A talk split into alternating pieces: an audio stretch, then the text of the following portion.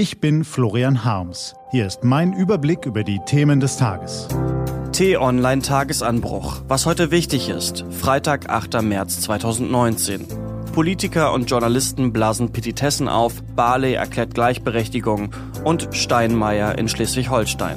Gelesen von Christian Eichler. Was war? Kann es wirklich sein, dass Politiker und Journalisten in Deutschland tagelang erbittert über Toiletten und Kinderfaschingskostüme diskutieren? Haben wir hierzulande eigentlich keine anderen Probleme?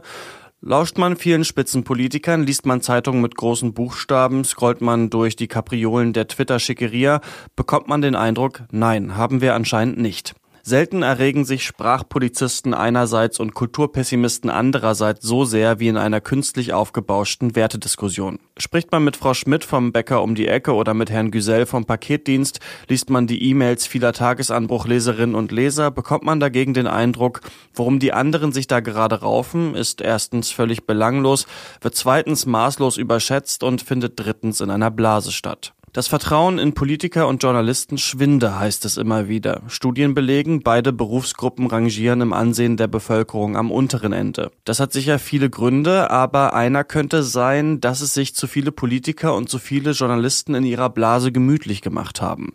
Man wiegt sich in der wohligen Anerkennung Gleichgesinnter und setzt sich ungern dem kalten Wind heftiger Kritik oder bohrender Nachfragen aus.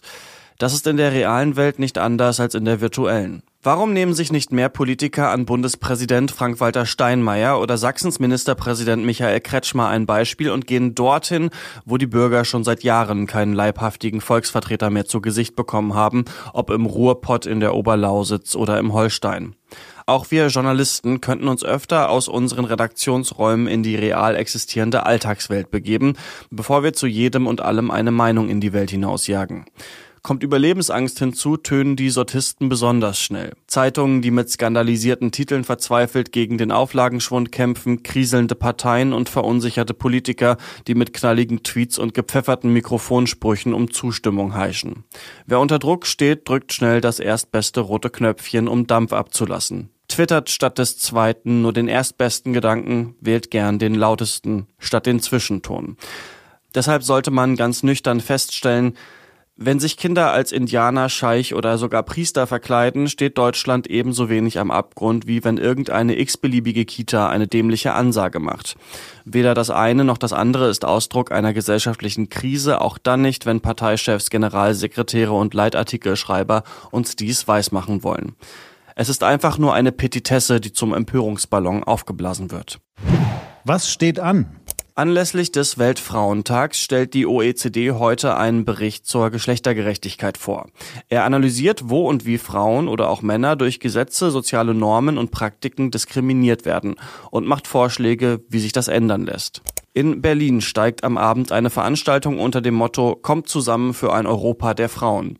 Dabei sind SPD-Chefin Andrea Nahles, Bundesumweltministerin Svenja Schulze und Bundesjustizministerin Katharina Barley. Bundespräsident Frank-Walter Steinmeier besucht heute Neumünster in Schleswig-Holstein, redet mit Bürgern und lässt sich das Projekt New Ways for Newcomers zeigen. Einheimische vermitteln Flüchtlingen und Zuwanderern gesellschaftliche Regeln wie Demokratie, Menschenrechte und Gleichstellung. Diese und andere Nachrichten, Analysen, Interviews und Kolumnen gibt's den ganzen Tag auf t-online.de. Das war der t-online Tagesanbruch vom 8. März 2019, produziert vom Online-Radio und Podcast-Anbieter Detektor FM. Morgen gibt's den Tagesanbruch am Wochenende mit dem Rückblick auf die wichtigsten Themen der Woche und dem Ausblick auf das, was kommt. Das war der T-Online-Tagesanbruch für heute. Ich wünsche Ihnen einen fidelen Freitag und dann ein wunderbares Wochenende. Ihr Florian Harms.